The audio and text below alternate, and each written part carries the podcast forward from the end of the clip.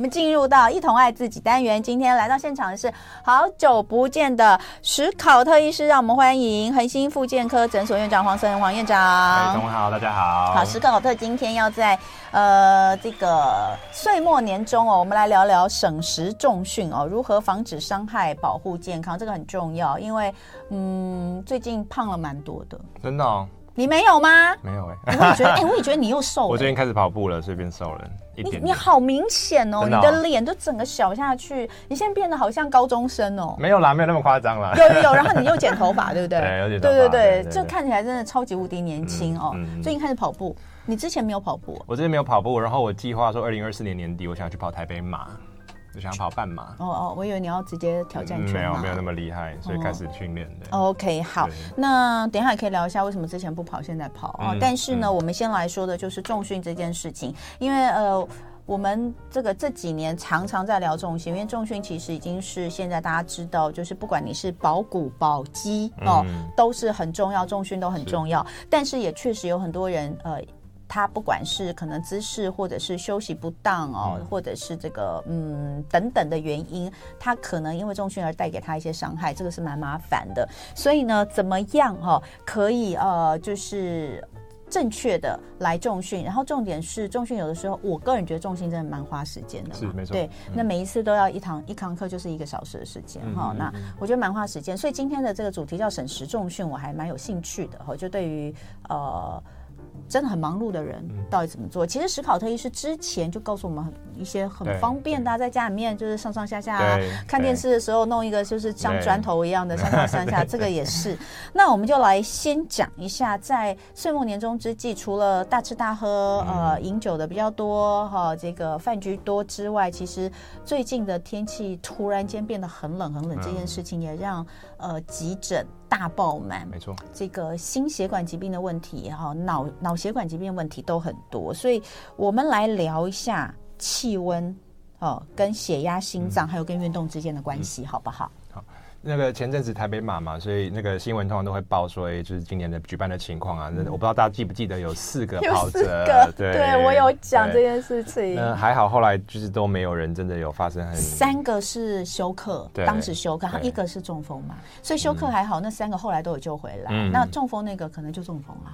中风就是中风，中风可大可小啦，不知道他后来过得如何。对，对那我最近自己也有一个周遭的一个事情啊，就是说我有一个脸书的好友，然后他突然有一天就发布一个就是一个不好的消息啊，就是他有位朋友也是出去运动的时候就就突然倒下，就就没有再回来了。那我就很好奇啊，我想说啊，这个男生看起来非常健康，结果点进去看哦，他是一个热爱单车运动的一个男生，那看起来年纪大概四十多。嗯。那他就是每个礼拜都会发布说，哎，他今天去哪里？他上他上一笔是发布他去不厌亭，哦去那个瑞芳基隆那边去骑车，我看起来体力很好啊，人人也看起来非常健康。那只是突然有一天出门之后就倒下了，就没有再回来了，所以我就觉得蛮震撼的。说哇，这么年轻这么爱运动的人哦，也会这样子。那。我们要怎么样预防哦？预防自己，预防自己的家人也产生一样的情况哦。有一个重点是保暖。为什么这样讲哦？就是我最近看了一篇日本的研究，嗯，它哦很有趣。它是因为他们现在有一些智能家电的系统，所以它可以在家里记录室温哦。它很明显的发现到哦，当我们的气温每降低十度的时候，我们老年人的血压可以升上升十二个毫米汞柱这么多。哎，十二很多哎。哦，哎。史考特有带这一张图来给大家看一下，嗯、寒冷气候会使血压上升的一个一个一个表格哈，我们来看一下温度跟。血压的关系，通常像日本啊，他们冬天室内会有暖气嘛。那我们如果能够再把室温就维持在二十度以以上的话，那看起来大家血压都还蛮好的。像我们这边看到年轻人的平均值大概说出来就一百一、一百二。那如果是老年人八十岁的话，可能就一百三、一百四哦。但是如果我们室内没有开暖气，好了，室温从二十度变成十度的话，我们可以看到哦，那个老年人的血压会飙得很高。八十岁的男生呢会飙到一百五，啊，八十岁的女生也会飙到一百四十几。哎，我怎么看不懂啊？这个是十五到、嗯、哦哦，我我懂了。我们这样，我们应该这样看回来。横的是室温嘛，越往左就是越低温。对，所以呃，我们看到就是好，比如说十五到十，嗯，那个我们看依照年龄来说，它那个爬升的陡更越陡，越陡就代表说那个气温越低，它的血压上的越快。所以可以看到年轻人的话，因为我们血管比较有弹性嘛，性对于那个气温的比较没那么敏感。嗯、但是老年人哦，真的只要气温一低，然后血压就爆冲。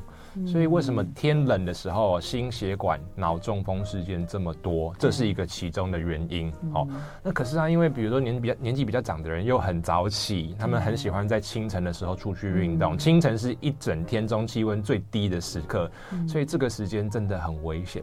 其实我是建议啊，如果长者哦没有那么急，没有赶时间的话，我们等太阳出来了一两个小时之后，气温略微回升的时候，我们再出门运动会比较安全。我觉得哈，因为我们家。就是有以前我妈妈以前就是行动还方便的时候，她是每天早上一定要去公园走路的哈，要去运动，然后会有一群好朋友在那里。嗯、那我我我觉得是，我觉得这是习惯的问题。老人家有的时候习惯很难改。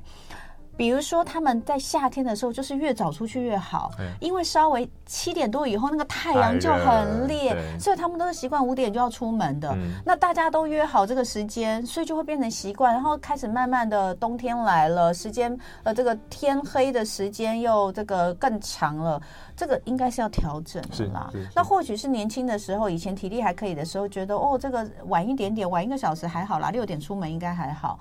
但是现在年纪也也大了，十年过去，年纪也大了。你现在对于六点出门的冬天的忍受度跟之跟之前其实不一样，没错，对不对？没错。可是我们现在最近看到，当然我不知道，还是因为新闻看到都这样，或是我们自己身边。你刚刚讲那个例子，嗯，我前阵子身边大概三四个，真的哦，哇，都是都是心脏，天哪，都是心脏。嗯、好，所以我要讲就是。呃，不知道为什么，就是我们都觉得老人家是这样哦，老人家早上运动啊，会比较冷啊什么。可是最近看到壮年的，对，都是壮年，他们也不见得是早上哎。是啊，哎，对对，也不一定。对啊，到底为什么啊？而且都是运动健将哎，到底为什么？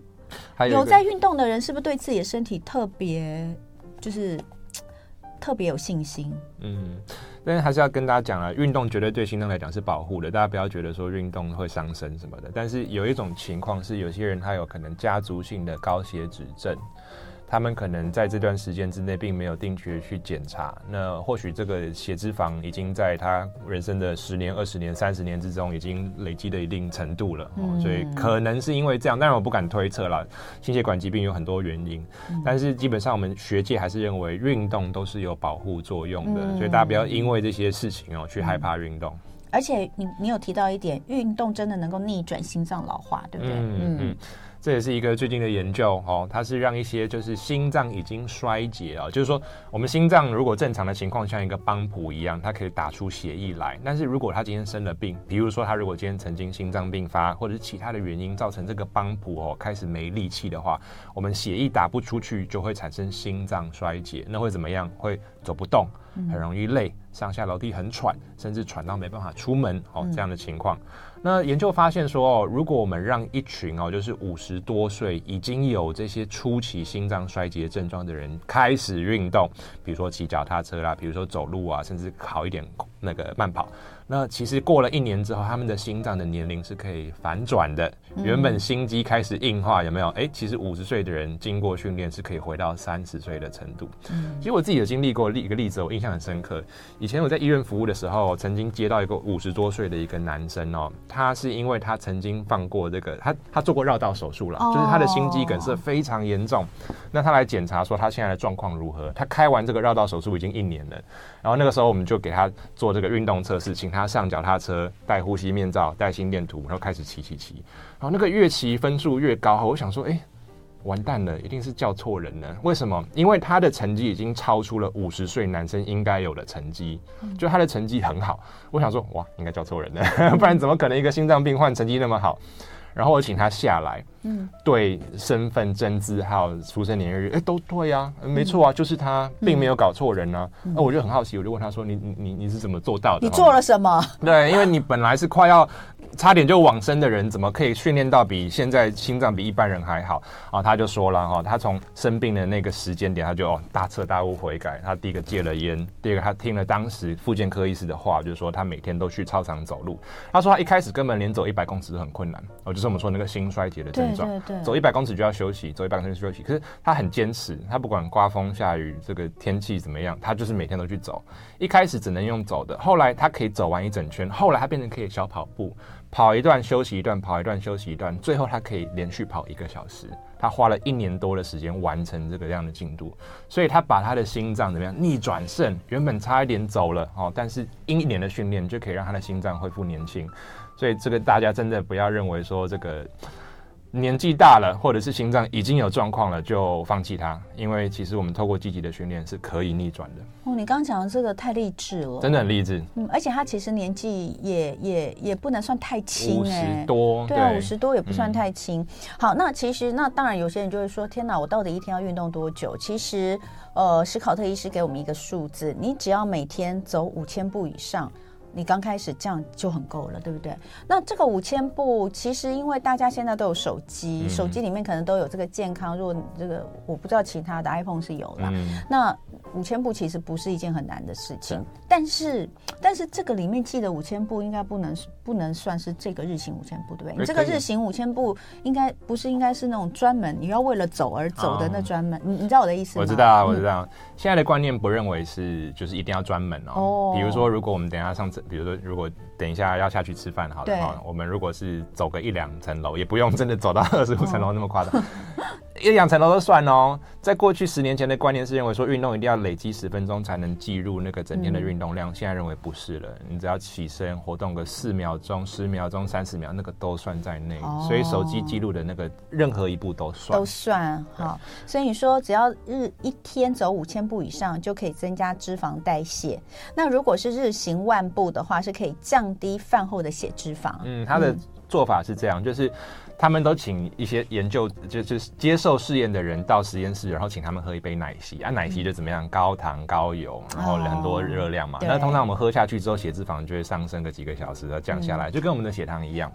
他发现哦，如果我们一天走了一万步之后，再来喝这杯奶昔，你们血脂肪上升的会比较少，会比较低。好，那可是哦。万步其实对许多人来说有点困难。好，我们先在这里停一下哈。呃，我们直播继续，待会回来。今天礼拜三呢，我们有足足一个多小时的时间，要来跟一分钟健身教室的主持人，呃，也是创办人史考特医师，同时也是恒星复健科诊所院长王思恒王院长，来好好的聊聊如何省时重训。再次的欢迎王院长。大家好，大家好。哎，刚刚我们前面讲到这个日行五千步以上可以增加。脂肪代谢，日行万步可以降低饭后血脂肪，但你说对于很多人来说，日行万步还是有点难，嗯、对不对？所以你有什么样的好建议吗？我觉得大家会有一个想法，就是说啊，如果我达不到万步，那是不是干脆就不要做了？因为做了好像也是没用。但大家不要这样想哦，因为每一步其实都算数的。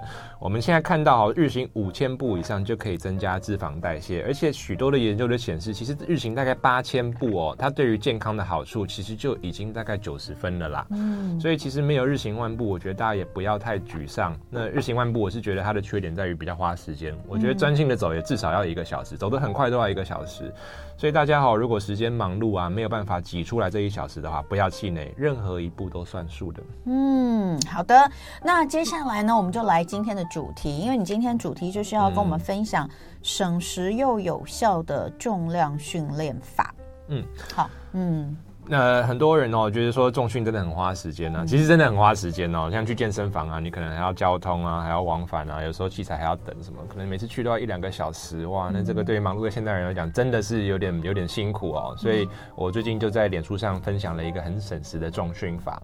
它其实也是采自于一个科学的研究哦。它就是说这样的训练能够让你在最短的时间之内达到还还不错的效果哦。当然我们这个不是最好的效果了，我们今天是求省时哦。那这个课表怎么设计呢？第一个，他建议我们做三个动作，一个动作必须要是练腿，一个动作必须是要练胸，一个动作要练背。那所以我设计的方法就是腿的动作的话，我选择的是弓箭步。嗯，大家想象哈，可能练腿，可能大家第一个想到是做深蹲，可是深蹲在家里做会有个困难，就是说深蹲在家里如果没有器材的话，基本上太轻松。我们一般年轻人做深蹲，可能做个三十四十下都有可能做到。那那么轻的重量，对于肌肉来讲是不够刺激的。啊，不够就是不构成充足的刺激。嗯，可是哦，如果我们做这种弓箭步或者是分腿蹲的动作，我不知道大家有没有做过，就是一脚在前，一脚在后，然后前脚膝盖弯曲，然后让身体慢慢的往下沉。这样子的动作，我的经验呐，大部分的人可能做个十五下、二十下，哇，就很酸很酸的。哎，我要讲哦，你知道，因为我刚刚在那个广告的时候，我在跟史考特聊天，就是我以前上中训的教练哦的一些事情。嗯、你知道，因为我不能深蹲，嗯，我不知道为什么我的、嗯、我深蹲很容易，对我我深蹲我就是。天生长得不容易深蹲，而且我深蹲很容易受伤，所以那时候我刚开始的菜单就是这个，这是我每次的第一个，第一项就是左右的，然后但是有拿壶铃，哦，然后就一直加重量。哇，我跟你讲，这动作真的超想死的。对，很累，很喘。好累，嗯、这个真的很累。大家可以上我们 YouTube 看一下，因为史考特有把那个图片直接非常清楚的示意法。嗯、这就三个动作而已，对不对？三个动作而已。所以第一个动作就是、嗯、呃分边分腿蹲，分腿蹲。对。那如果可以拿，假设家里就有哑铃的话，嗯、可以、嗯、可以用，对不对？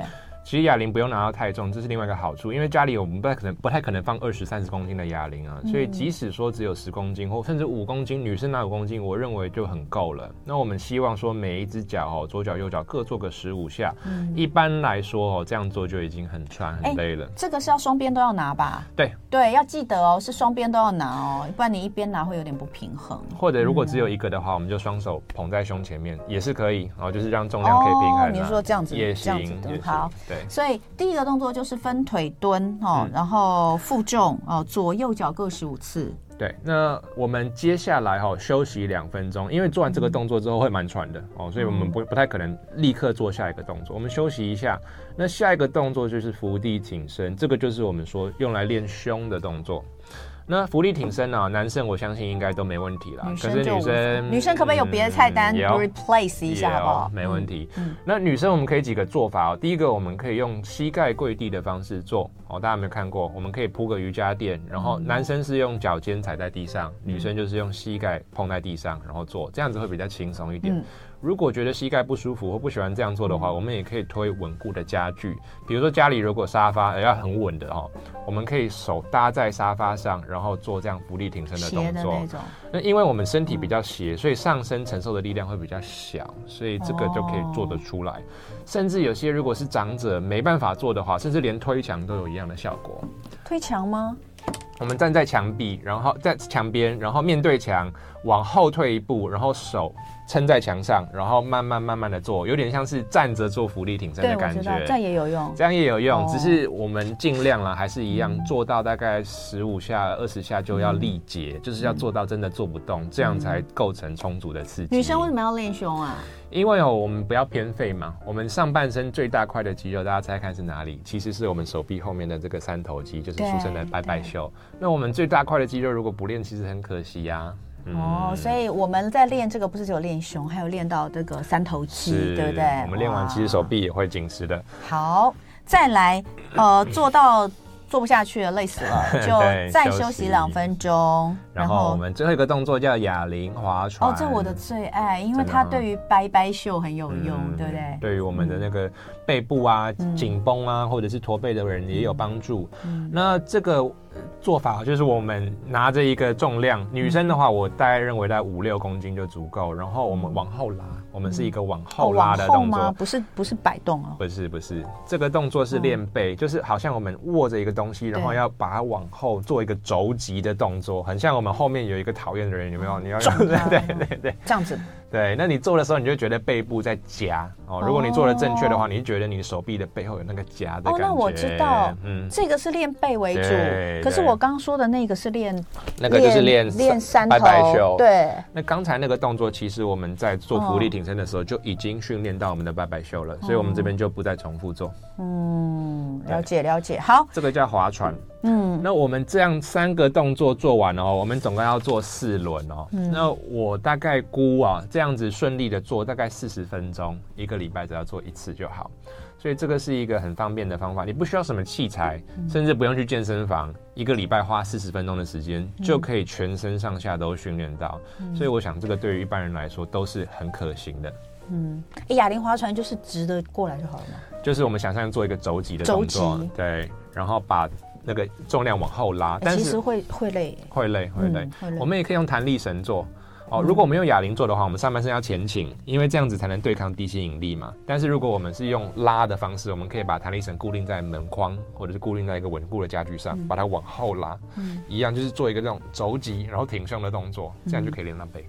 好，我问一个东西，因为我们家老公最近买了一些那个，他在网络上买了那个，他就说他也买了一条给我，但我真的不知道怎么用。那我看他是这样，他其实就是像细胶一样，带有弹力的，就是像一个想象一个比较粗的橡皮筋，然后很大一条，没错没错，对不对？粗的橡皮筋很大一条的，然后然后他就会在做一些那个重训的，就自己做训练的时候，他会放在腿部啊，干嘛的？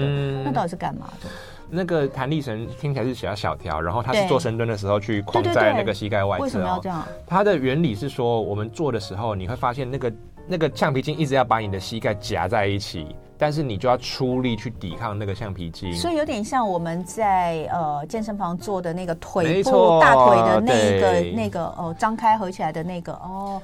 所以它的重点是等于加重你的难度就对了。正确，正确。了解，了解，了解。它可以启动我们那个臀中肌，就是我们一般做深蹲的时候，其实有些肌肉是会不用的哦。但是用了那个环之后，你就会让更多的肌肉一起参与这个深蹲的动作。好，所以呃，其实有蛮多的周边的一些呃东西，其实可以协助大家在重训的时候会更有效率，对不对？哈，好，所以刚刚这个。很省时又有效的重量训练法，呃，给大家做参考，就三个动作很简单。那大家也可以上史考特的粉砖有影片。你现在还有在更新你的 YouTube 吗？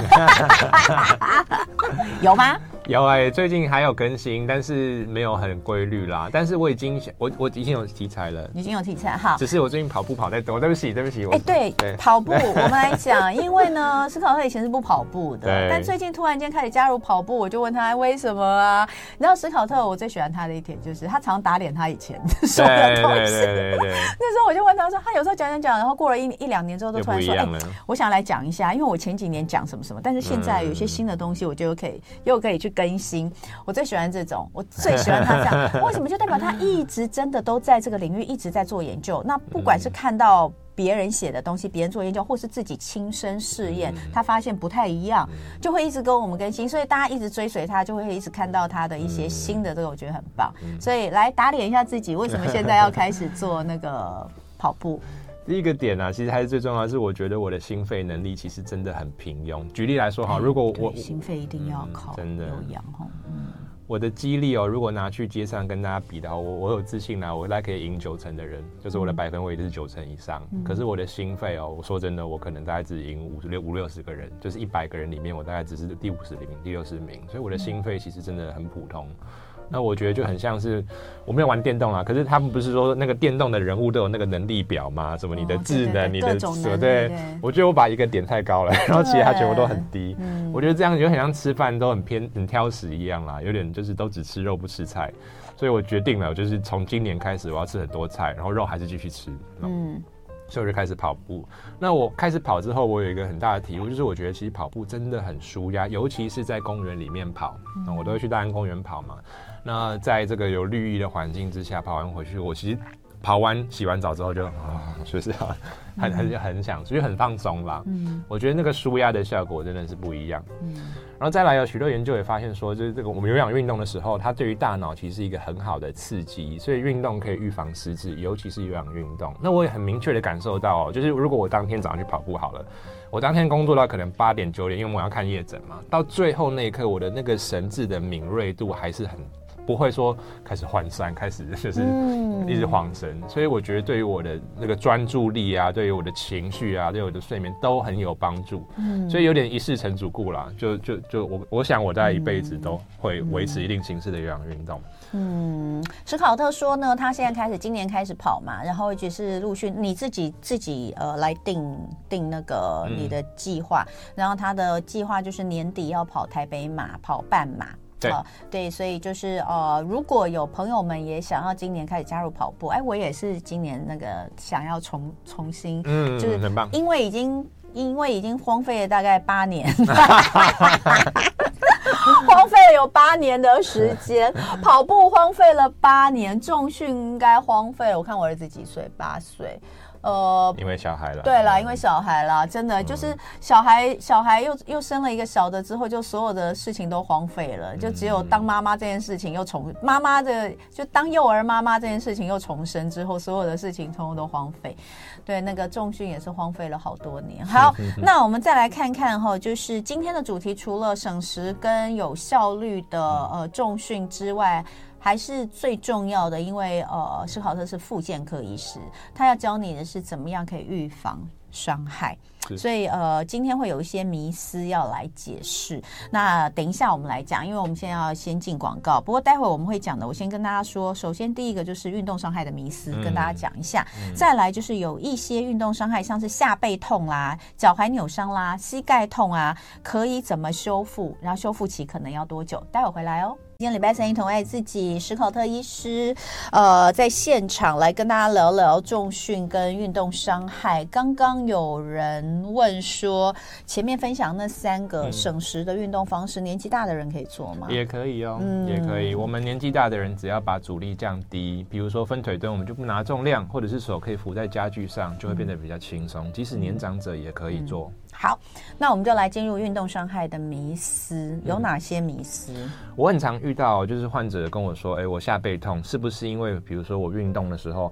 因为大家都会想要找原因，比如说我我曾经遇过有患者说：‘哎，医生，我腰痛，会不会是我之前去车祸受伤？’我说：‘你车祸什么时候？’哦，我国中的时候啊，这个已经已 经五十岁了。我想：‘哇，你三十年前的事情也拿出来想。’但是我想这个就是人性嘛，我们受伤都想要找一个原因，找个原因啊。对，要一定要知道原因，我们下次才能预防嘛。其实这个想法也没有不对，但是哦，我常常听到大家想说姿势不对是受伤的原因。但是我举一个反例哦，如果姿势不对是受伤的主因的话，我们应该看到职业运动员几乎都不受伤。为什么？因为他们的姿势一定是最标准啊。哦，他们可能是就是精英的选手，嗯、他们理论上知识都已经调到一百分，嗯、他们才能上比赛的这个竞赛台嘛。嗯、但是为什么我们还是时常看到精英的运动员选手因为受伤的关系不能比赛，可能甚至必须要退休？原因是哦，我们现在认为运动受伤最主要的原因还是因为在太短的时间之内做了太大量的运动，这个才是主要的原因。嗯、意思是啊，我前我前阵子遇过一个女生，她也是跑跑马拉松啊。他说哦，他去跑完半马之后，哦，就就掰咖了，哦，就脚就哇很痛很痛，拉伤了。我就哦，是这样这样。那你你就是你花了多久时间来训练你的这个半马？他说两个礼拜。我两个礼拜。哎，我身边好几个这样的同学，都是我们那群神经病高中同学，他们真的很厉害。可是我是很佩服他们，但我都觉得你们怎么都不会受伤。他们有底子吧？他们应该之前就有运动。没有啊，都是一些什么打球啦、哦、打高尔夫啊，或者跳舞，哦、有跳那个跳舞的蛮多的，嗯、但。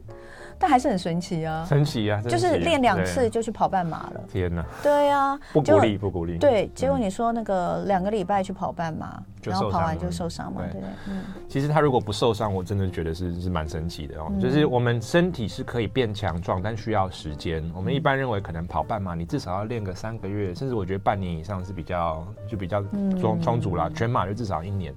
所以他两个礼拜的时间给身体承受了太大的压力，身体根本来不及适应，一下就被你这些跑步的量就给给淹没了，所以当然就受伤了。所以说哦，一般的人如果要预防受伤，我觉得姿势当然要顾，这个我不反对。对，但是你其实最重要的是不要太躁进，我们要慢慢来。想要跑步的人一开始快走就好，想要跑步的人一开始做三十分钟就好，不要想要一步登天。这个是最重要预防运动伤害的重点。好，所以这个是运动伤害的迷思，重点就是不要过度。对不对？过度这个很重要。那呃，正确的教导，因为其实我觉得，如果是找呃比较熟悉这个运动的人来教你，他这个东西也会纳入啊。嗯、他绝对不会只有就是调你的动作姿势，他会看你的耐耐受力，对不对？好，那我们再来看有一些常见的运动伤害，刚刚讲到下背痛。这个这个是做什么样的运动比较容易出现下背痛？下背痛很有趣哦。其实根据统计，嗯、一半的下背痛是找不到原因的。很多人就是坐着，嗯、很多人开车下开车开长途下车就开始痛，嗯、坐在办公室坐一坐就痛，或者早上起床怎么下背紧紧的，到中午开始很痛，这个是很常见。大概一半左右都找不到原因。剩下的大概两层到三层哦，就是我们说的可能运动哦，比如说说重做重训的时候很常见。那也有些人他可能是搬重物，比如说像抱小孩走的比较长，或者是像年节要扫除了啊，搬家具、搬垃圾，那这些也有可能会造成下背痛。嗯，那怎么修复它？现在的观念是认为哦，我们下背痛的人呢，应该第一个不要惊慌，第二个持续保持活动。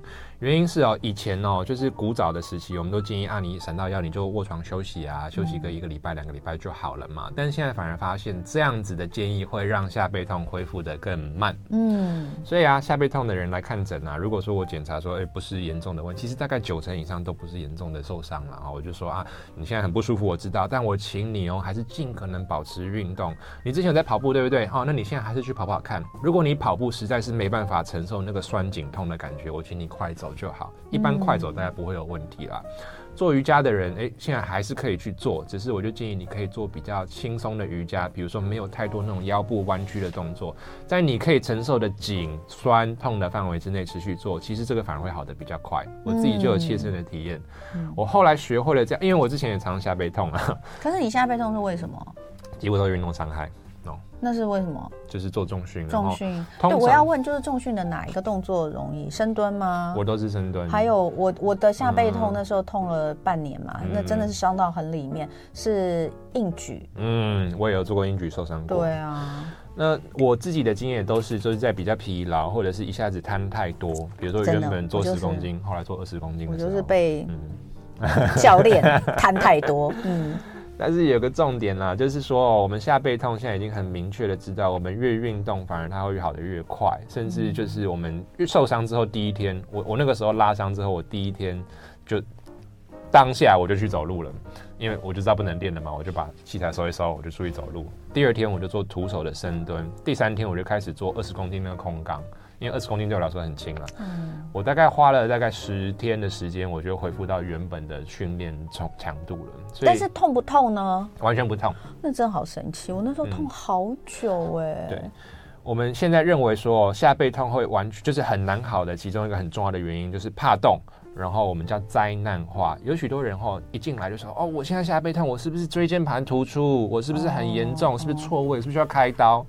当我们心里有这样的想法，很焦虑、不敢动的时候，它其实会刺激我们大脑那个疼痛、掌管疼痛的中枢，反而变得更敏锐。嗯、所以有种情况哦，有些人痛了好几年，去照核磁共振，结果完全正常。为什么会这样子？现在学界认为，其实是大脑出了问题。哦，好，所以这是下背痛的部分。另外一个也很常见到的运动伤害，尤其是打球，超容易的脚踝扭伤啊。最近好多哦。最近吗？为什么？嗯、哦，天气冷。嗯。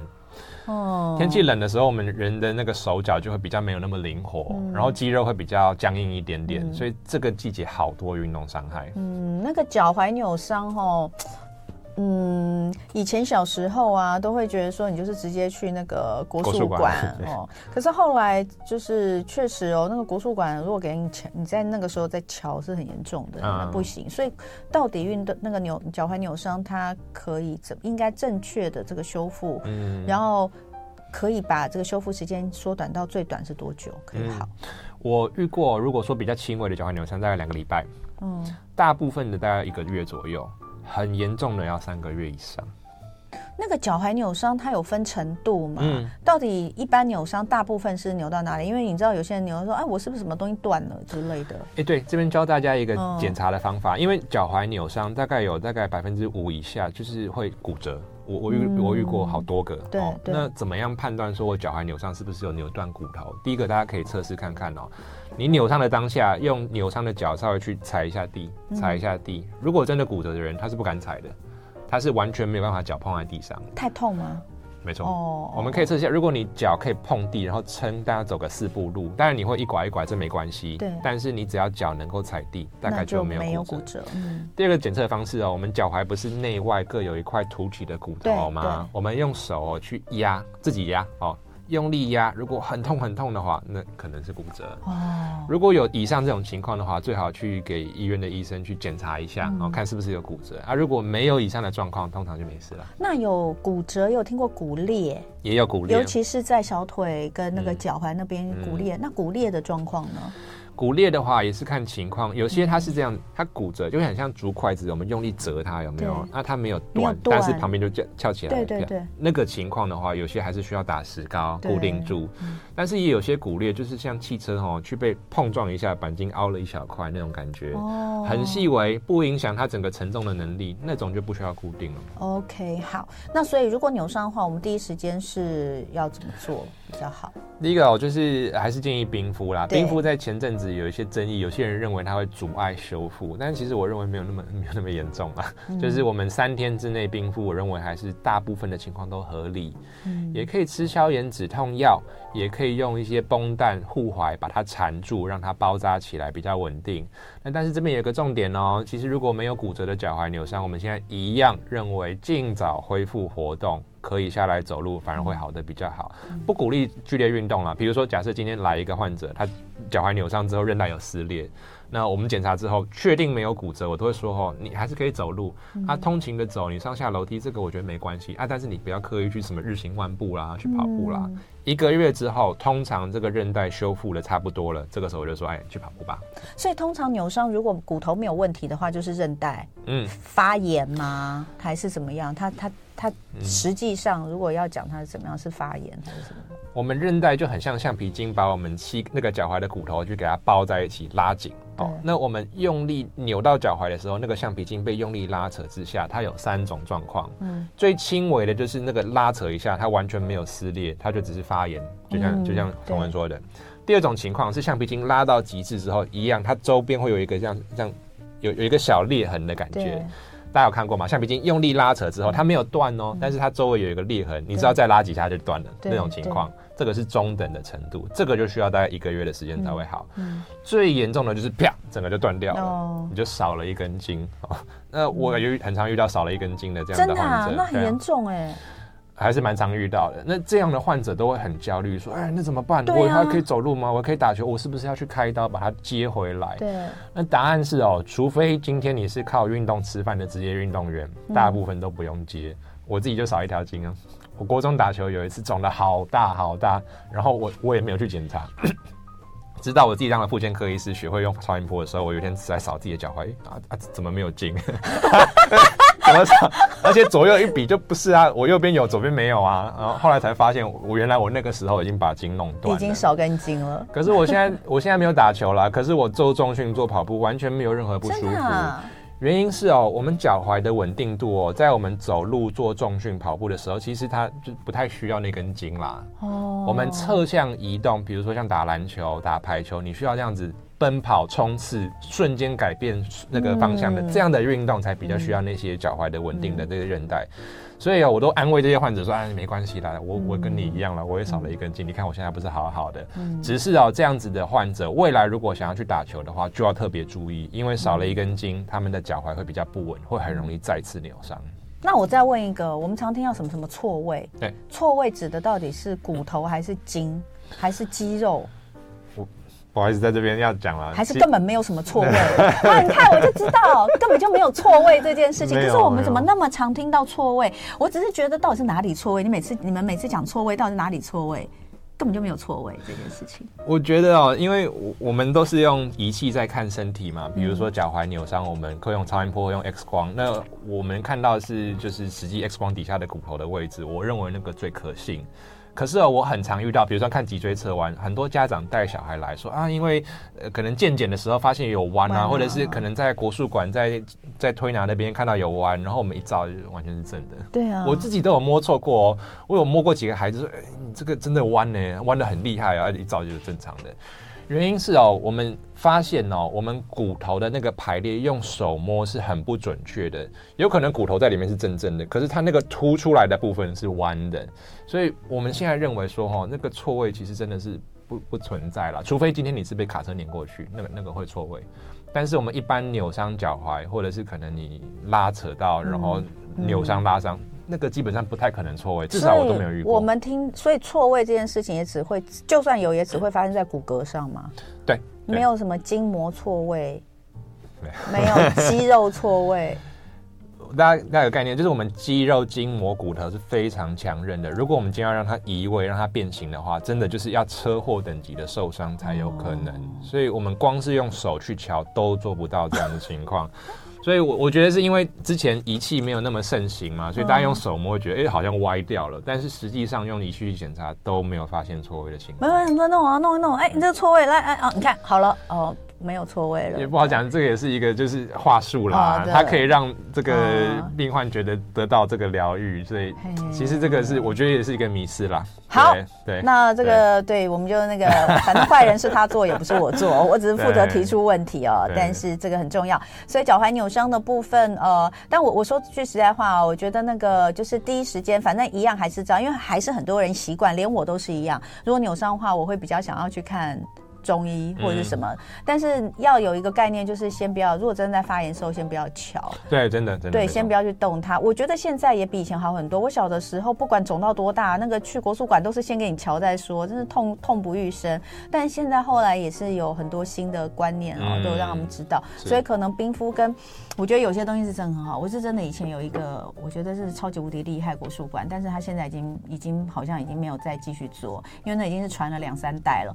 他们最厉害，他从来不瞧。你，嗯，然后他他是他就是一个厉害，他国术馆从头到尾就是一个最厉害，就是治扭伤，嗯、各各种，所以什么国手、篮球国手啊什么的那个运动，那因为我那附近又有那个体育大学，通通都是去那边看，他从来不瞧，他就给你贴药，嗯，他那个药就不知道为什么那么厉害，嗯，你有时候贴一个晚上，隔天就消肿了。就是很快的让它消肿下来，其实是最好的嘛，对不对？就像你说冰敷也是希望让它消肿，对不对？我不我不确定它里面的成分，不知道啊。对，但是真的它就是很快，嗯、就是所以连那种小到大家那个，我看他们以前男生打球，嗯、那个手指头吃萝卜干的那种，啊嗯、也是去敷。嗯，他就是他不瞧的，而我不瞧，我就是给你贴药贴药。但是生意好的不得了，而且都是运动员去，嗯、所以我觉得可能第一还是想办法。消炎消肿这件事还最重要。如果是西医，我们吃药嘛，对不对？或者是外，我知道史考特有帮我弄过，用一种镭射，镭射也可以，对，对，效果也不错哈。对，对，大家如果需要，可以去找一下史考特。最后，我们来讲膝盖痛。好，膝盖痛是什么状况？膝盖痛分成五十岁以上、五十岁以下啦。五十岁以上多半是退化性关节，五十岁以下的话，多半是运动伤害、嗯、或者是髌骨疼痛。那在这边要跟大家讲啦，膝盖退化性关节炎是没有办法根治的一个问题，因为它就是老化嘛，它退化。但是啊，我们透过比如说减重、运动，做一些这种运动的话，它其实可以让关节炎的症状很少出现。意思是说，你早上起床可能还是会觉得膝盖卡卡的，可是走路可以走，那也可以去运动。那这个是我们治疗的目的。所以膝盖痛的话，如果是老年人的膝盖痛，通常就比较难说一下子完全根治。嗯，但如果是。没有老啊，嗯、就比如说四十几岁就开始觉得膝盖卡卡的，或者是起立蹲下竟然会觉得有点疼痛，那到底是怎么样？现在好多、哦，我觉得退化性关节炎有年轻化的情况，嗯、真的有，尤其女生。嗯、那为什么？目前医学不太知道原因，但我推测跟体重逐渐在平均体重逐渐在上升有关系。真的吗？嗯嗯、可是你看我那么瘦哎、欸，嗯、我也还是有的时候就觉得膝盖就不舒服。哦，呃，不是所有的那个那个膝盖痛都是退化性关节炎啦，哦、但是我真的有遇到好多四十几岁就退化的。那这个东西要注意哦，也就是说，如果你才四十几岁，可是你觉得膝盖不舒服，但你没有你你可能不会直接联想到是退化性关节炎，这个还是可以这样。这个东西是看就看得出来的吗？可以用检查的方法来确认。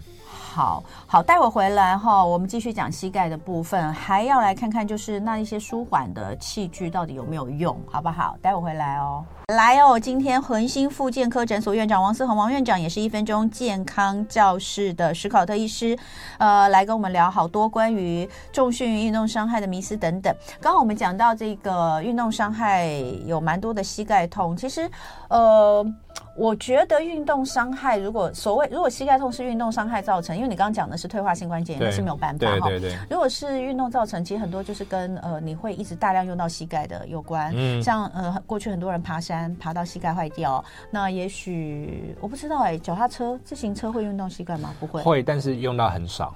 跑步啊，跑步也会。对，所以那时候就为什么有一段时间就说，哎，尽量不要跑步，可能会伤到膝盖。嗯、你怎么来看？嗯、如果今天它是真正的运动造成的膝盖的不舒服，呃，会是哪些运动？那为什么会这样？那呃，也不是。你刚刚有讲嘛？嗯，其实也不见得是你姿势不正确或什么，嗯、但是这个以膝盖的部分来说，嗯、我们怎么去教大家评估？好，第一个重点哦，就是运动不会造成呃适量的运动不会造成退化性关节炎。我们研究已经很明确的发现说，不运动的人反而有比较高的比例会膝盖退化。我刚才讲四十几岁退化性关节炎的那些女生患者们哦，几乎都是没有运动的。嗯，那一天运动三十到六十分钟，这个族群不管是爬山、跑步、游泳、骑车，这些人其实退化的比例是比较低的哦，那所以其实适量运动是很 OK，不会伤膝盖。嗯，真的很过量，意思说每个礼拜跑一百公里那种，哇，就是可能职业选手或者是非常非常热爱运动的那个，又会比较提早退化。我也有这样的患者，他可能本身的职业就是这个运动哦，那那那个也会退化。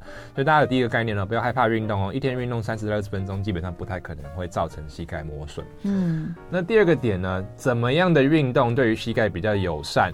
大家可以想，如果我们做运动的时候啊，我们脚会在地上这样碰碰碰这样撞击的运动，通常都会对膝盖造成比较大的压力。举例来说，跑步、嗯、登山、弹跳性的运动，比如说像打排球跟打篮球，它对于膝盖的负担比较重。嗯、相对起来，游泳就在水里漂嘛，没有什么负担。再来骑脚踏车，我们骑车的时候虽然脚要出力，可是因为我们体重大部分是放在我们屁股的坐垫上。所以骑车对于脚的这个膝盖的负担其实是很轻的，所以大家有印象哦，就是说我们在脚碰在地上这样碰碰碰的运动，会比较对膝盖负担大。相对来讲，骑车、游泳、瑜伽甚至重训都还好。OK，好。那如果膝盖痛的话怎么办？要先分它是分辨它到底是怎样痛吗？如果说我们今天是一个急性伤害，比如说滑雪很常伤到膝盖，那有些甚至十字韧带都断了，那当然就不能立刻运动啊。但我们这个部分先不讲哦，我们先讲，比如说像退化性关节炎，或者是一般年轻的人膝盖卡卡痛痛哦。我们其实还是要运动哎，当然我们不要一下子去做，就像我们刚才说爬山或跑步这种比较高冲击性的运动，我们可以先从像比较缓和的重训。或者是像做一些呃，像骑脚踏车、滑步机这种没有很大冲击力的运动，其实对于膝盖的健康是有帮助的。那长时间要预防膝盖退化、膝盖不舒服的话，其实我觉得建这个肌力的建立是不可或缺的。真的哎，嗯、其实呃，像我先生以前我我之前讲过嘛，他因为呃，就是二十二十岁的时候，大学的时候，因为打篮球，两个膝盖大家都报废了，嗯、那他就一直觉得说他不能做跟膝盖相关腿部的运动，所以他就一直。游泳哈，嗯、那但是就是一直到前几年我去。但他就有很严重的下背部疼痛的，我腰背疼痛的问题。那、哦、前几年我开始做重训之后，教练就一直跟我说，不是膝盖受伤或膝盖曾经受过伤就不能做。他说你还是有正确的方式可以做。后来我就那个，他看我做了一年，哎，我真的改变很多，所以他就跟着我，勉强跟着我去，哎，做一段时间，他那个腰腰背疼痛的部分大大改善。是啊，对，一样是可以的哦。所以这个我们之前讲过很多次。好，那再来我们就来讲现在。有很多放松的产品，像是筋膜枪，嗯、呃，就是前几年就突然间大红嘛，嗯、还有一些运动的按摩等等。呃，我我们怎么选适合自己的，或是到底有没有用？嗯，嗯我先跟大家讲一下这些按摩啊、放松产品的原理哦。大家有没有这样的经验？嗯、就当我们的下背、肩颈很紧的时候，我们去给人家按一下，或者是去推拿，或者是自己在家里用一些按摩放松的这种器材去去去放松之后啊，会当下会觉得蛮舒服的。嗯，可是这个舒服的疗效。大概可能几个小时到半天，大概就消失了。可能早上去按完，呃，晚上又有紧了哦。为什么会这样子哦？原因是啊，我们在按摩肌肉的时候会觉得很酸痛，对不对？尤其有些按摩的师傅会哇，按到你的眼泪都要掉出来了。那种刺激本身就是一种疼痛。这个疼痛的刺激会让我们大脑里面产生一些脑内啡止痛的讯号，嗯、所以你按完之后，你会觉得哎，好像比较没事的。这个原因是因为你大脑自己在放松止痛的讯号，所以你现在一切的不舒服都感觉不到。可是啊，我们药效退了之后，这个是脑内自然的药了哈。退了之后呢，你原本的问题又浮现出来了。这个也是为什么很多人觉得哈，像按摩啊、推拿啊、放松都没有办法从根本改善问题的原因，是因为你只是让大脑释放脑内啡，你并没有真的去改变你身体的状况。嗯，所以说什么怎么样才是治本的方法呢？我建议大家按摩、放松这些还是很好的东西，还是可以用。但是我们做完之后，你觉得全身比较轻松，比较可以动了，对不对？嗯。趁这个时候赶快去运动。比如说你原本下背痛，你不太能深蹲的人，你按摩完或放松完，赶快去深蹲，让大脑去习惯、熟悉、建立这个动作模式，建立你运动的信心。嗯。我们搭配放松跟运动附件训练，才是最好根治根治这些酸痛的方法。你讲的跟大家的一般的做法完全相反。真的吗？我还以为一样一样哎。不是，大家都是就是运动完很。酸痛，然后就去按摩，按摩完放松就瘫着了。你你叫大家按摩完之后要赶快再去做运动，欸，哎，我我我常遇到哈，就有些人可能下背很痛嘛，那他可能蹲的时候就觉得下背很紧，那不敢蹲，或者是像彤彤刚才讲的，可能你蹲一蹲脚踝就很紧，会往后倒。但这些问题其实做完放松之后会改善。所以为什么很多商业健身房很多教练可能在开始运动前会先帮客户做一些放松伸展，原因是他做完之后他的动作会比较顺。嗯，我这边其实也不是说那个顺序上的问题啦，我只是建议大家哈，如果真的长期受酸痛所苦，嗯、我们靠这些放松的器材哦是有帮助，可是都短效。我们必须还是要搭配运动，才能够真的去根治这些酸痛的问题。反正今天一整集的重点就是运动，运动，运动，就是你就算痛，你也要动。对对对，你不能因为痛你就不动哦，你就会越来越严重。哎哎。我最近真的很厉害，我最近随便出口都是押韵哎，我刚刚三连三句都押韵哎，我怎么这么厉害啊？对不对？哈，痛、动跟重，对不对？越来越严重，不行哈。好，所以刚刚我们讲的就是哦，我觉得这个蛮有趣，就是说按摩的原理，它是用疼痛来启动大脑的痛觉抑制系统，没错，然后释放止痛的止痛的化学物质，所以其实那个按摩是。不是真正的对你的的那个放松起了什么样的作用？没错，是不是这意思？只是因为它让你的大脑释放抑制止痛物质，就是一种天然的、自然人体的，而不是吃药进去的。这还蛮有钱，这我从来没想到过，我还以为真的就是。放松你。我们刚才讲那个筋膜的坚固程度，不是你用手推。哪有？可是有的时候，我真的，比如说我我我我常常因为头很痛嘛，嗯、然后这边就整个肩颈僵硬啊，然后我我嗯同事很很厉害，他就会帮我弄弄弄弄，哎、欸，真的就软了，然后你就会觉得好很多啊。但是他都只有半天左右，对不对？就是就是这个意思啊，对。好了，很难一劳永逸啦。对，所以大家还是要这个。好，那呃，接下来因为只也只剩下这个几分钟时间，因为我们的 YouTube 上还有很多很多，我就来不及接，都已经十点五十，我们就不接 call in 了。但是 YouTube 上的问题，我就尽量回答，好不好？我们来看一下哟，有人说那个，来，我们来看看哈，我们来看看，蛮多的，我来看一下这个问题。我刚刚到底在看到哪里？太多问题，一下子没有那个。哦，有人这个，我小时候曾经有过这个问题，就是脚踝扭伤。嗯，后来我就变好像习惯性的会有一只一直容易扭伤。这个这个问题蛮多人都有，嗯、这到底有所谓的习惯性扭到吗？有有有。哦，那到底什么问题啊？有两个问题，第一个就是如果你韧带有撕裂的话，你脚踝本身就会比较不稳。第二个，我们扭伤之后的脚踝，它的神经会变得比较钝，它的掌控性会比较差，所以很容易连走平地都会再扭到。哦，原来如此。所以我们要训练稳定度，没错。我们除了使用护踝之外，我们也可以做一个稳定度训练，就单脚站立。大家试试看哦。我们单脚站的时候，其实我们脚踝是要出蛮多力气的，才能够维持维持那个平衡。嗯。所以我们可以看电视，不要不看电视，就在家里单脚站立三十秒到六十秒，好，试试看。如果说这个对你来说太简单的话，我们可以再进阶。我们可以跟一个家人都两个人单脚站，然后我们互相传一个小皮球。他等于说你要有一个动态，哦、这个是给运动员的训练啦。扭到脚的运动员，我们是这样练的。哦，真的、啊？对，就而且是特别针对他习惯性扭到的那一只。没错。好，大家可以试试看哦。虽然我觉得好难哦。那我以前就是有去上课的时候，上团课的时候，就是会有一些单脚站立的动作的时候，嗯嗯、我永远都是晃来晃去，而且一下就不行。那所以，我那时候一直觉得是我就是平衡感不好，但其实可能是我脚踝稳定度不够吧，嗯、对不对？也都有关系，脚踝稳定度跟平衡感都有关系。哦、对，好，来，所以这个有人说脚踝一年要扭个十几次，跑不掉的哦。那这种我觉得你真的要照这个刚刚史考特说的这个方式去练习一下，对不对？好，那另外还有呃，有人问我看一下哦，这个地方。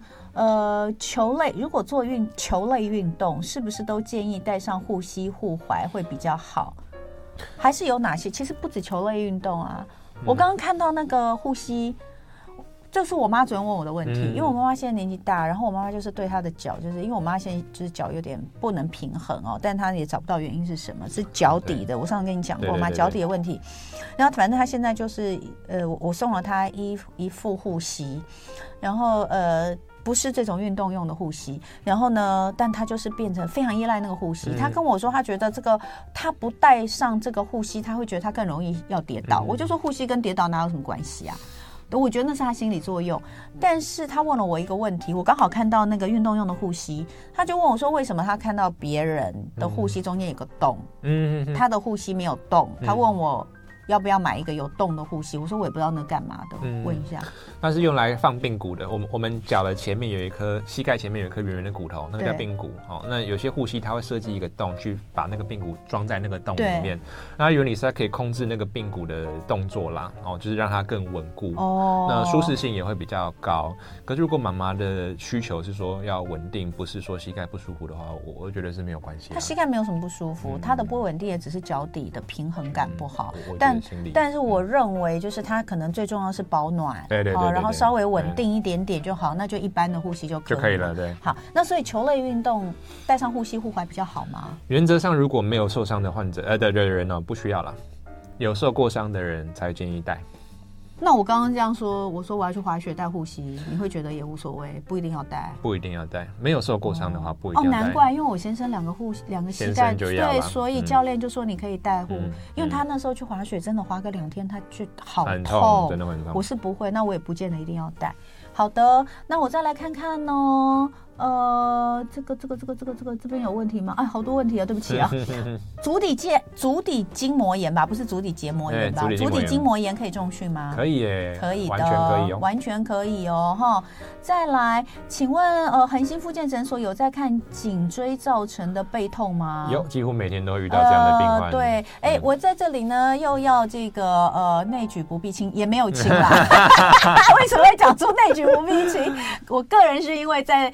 在这个王医师那边的个人的那个治疗感受很好，所以我这个很推荐大家，因为他那个很方便，在内湖，然后就灯光美、气氛佳，很大，然后什么医院里面的精密的器材，大部分该有的它都有哦，所以呃，我觉得大家，然后他停车又很方便，因为他底下就有停车场哈。我个人开车，我是非常在意有没有停车位这件事情啊，所以呢，大家可以搜寻一下内湖的恒星复健诊所。那来不及了，来不及了，那个其他的问题，呃。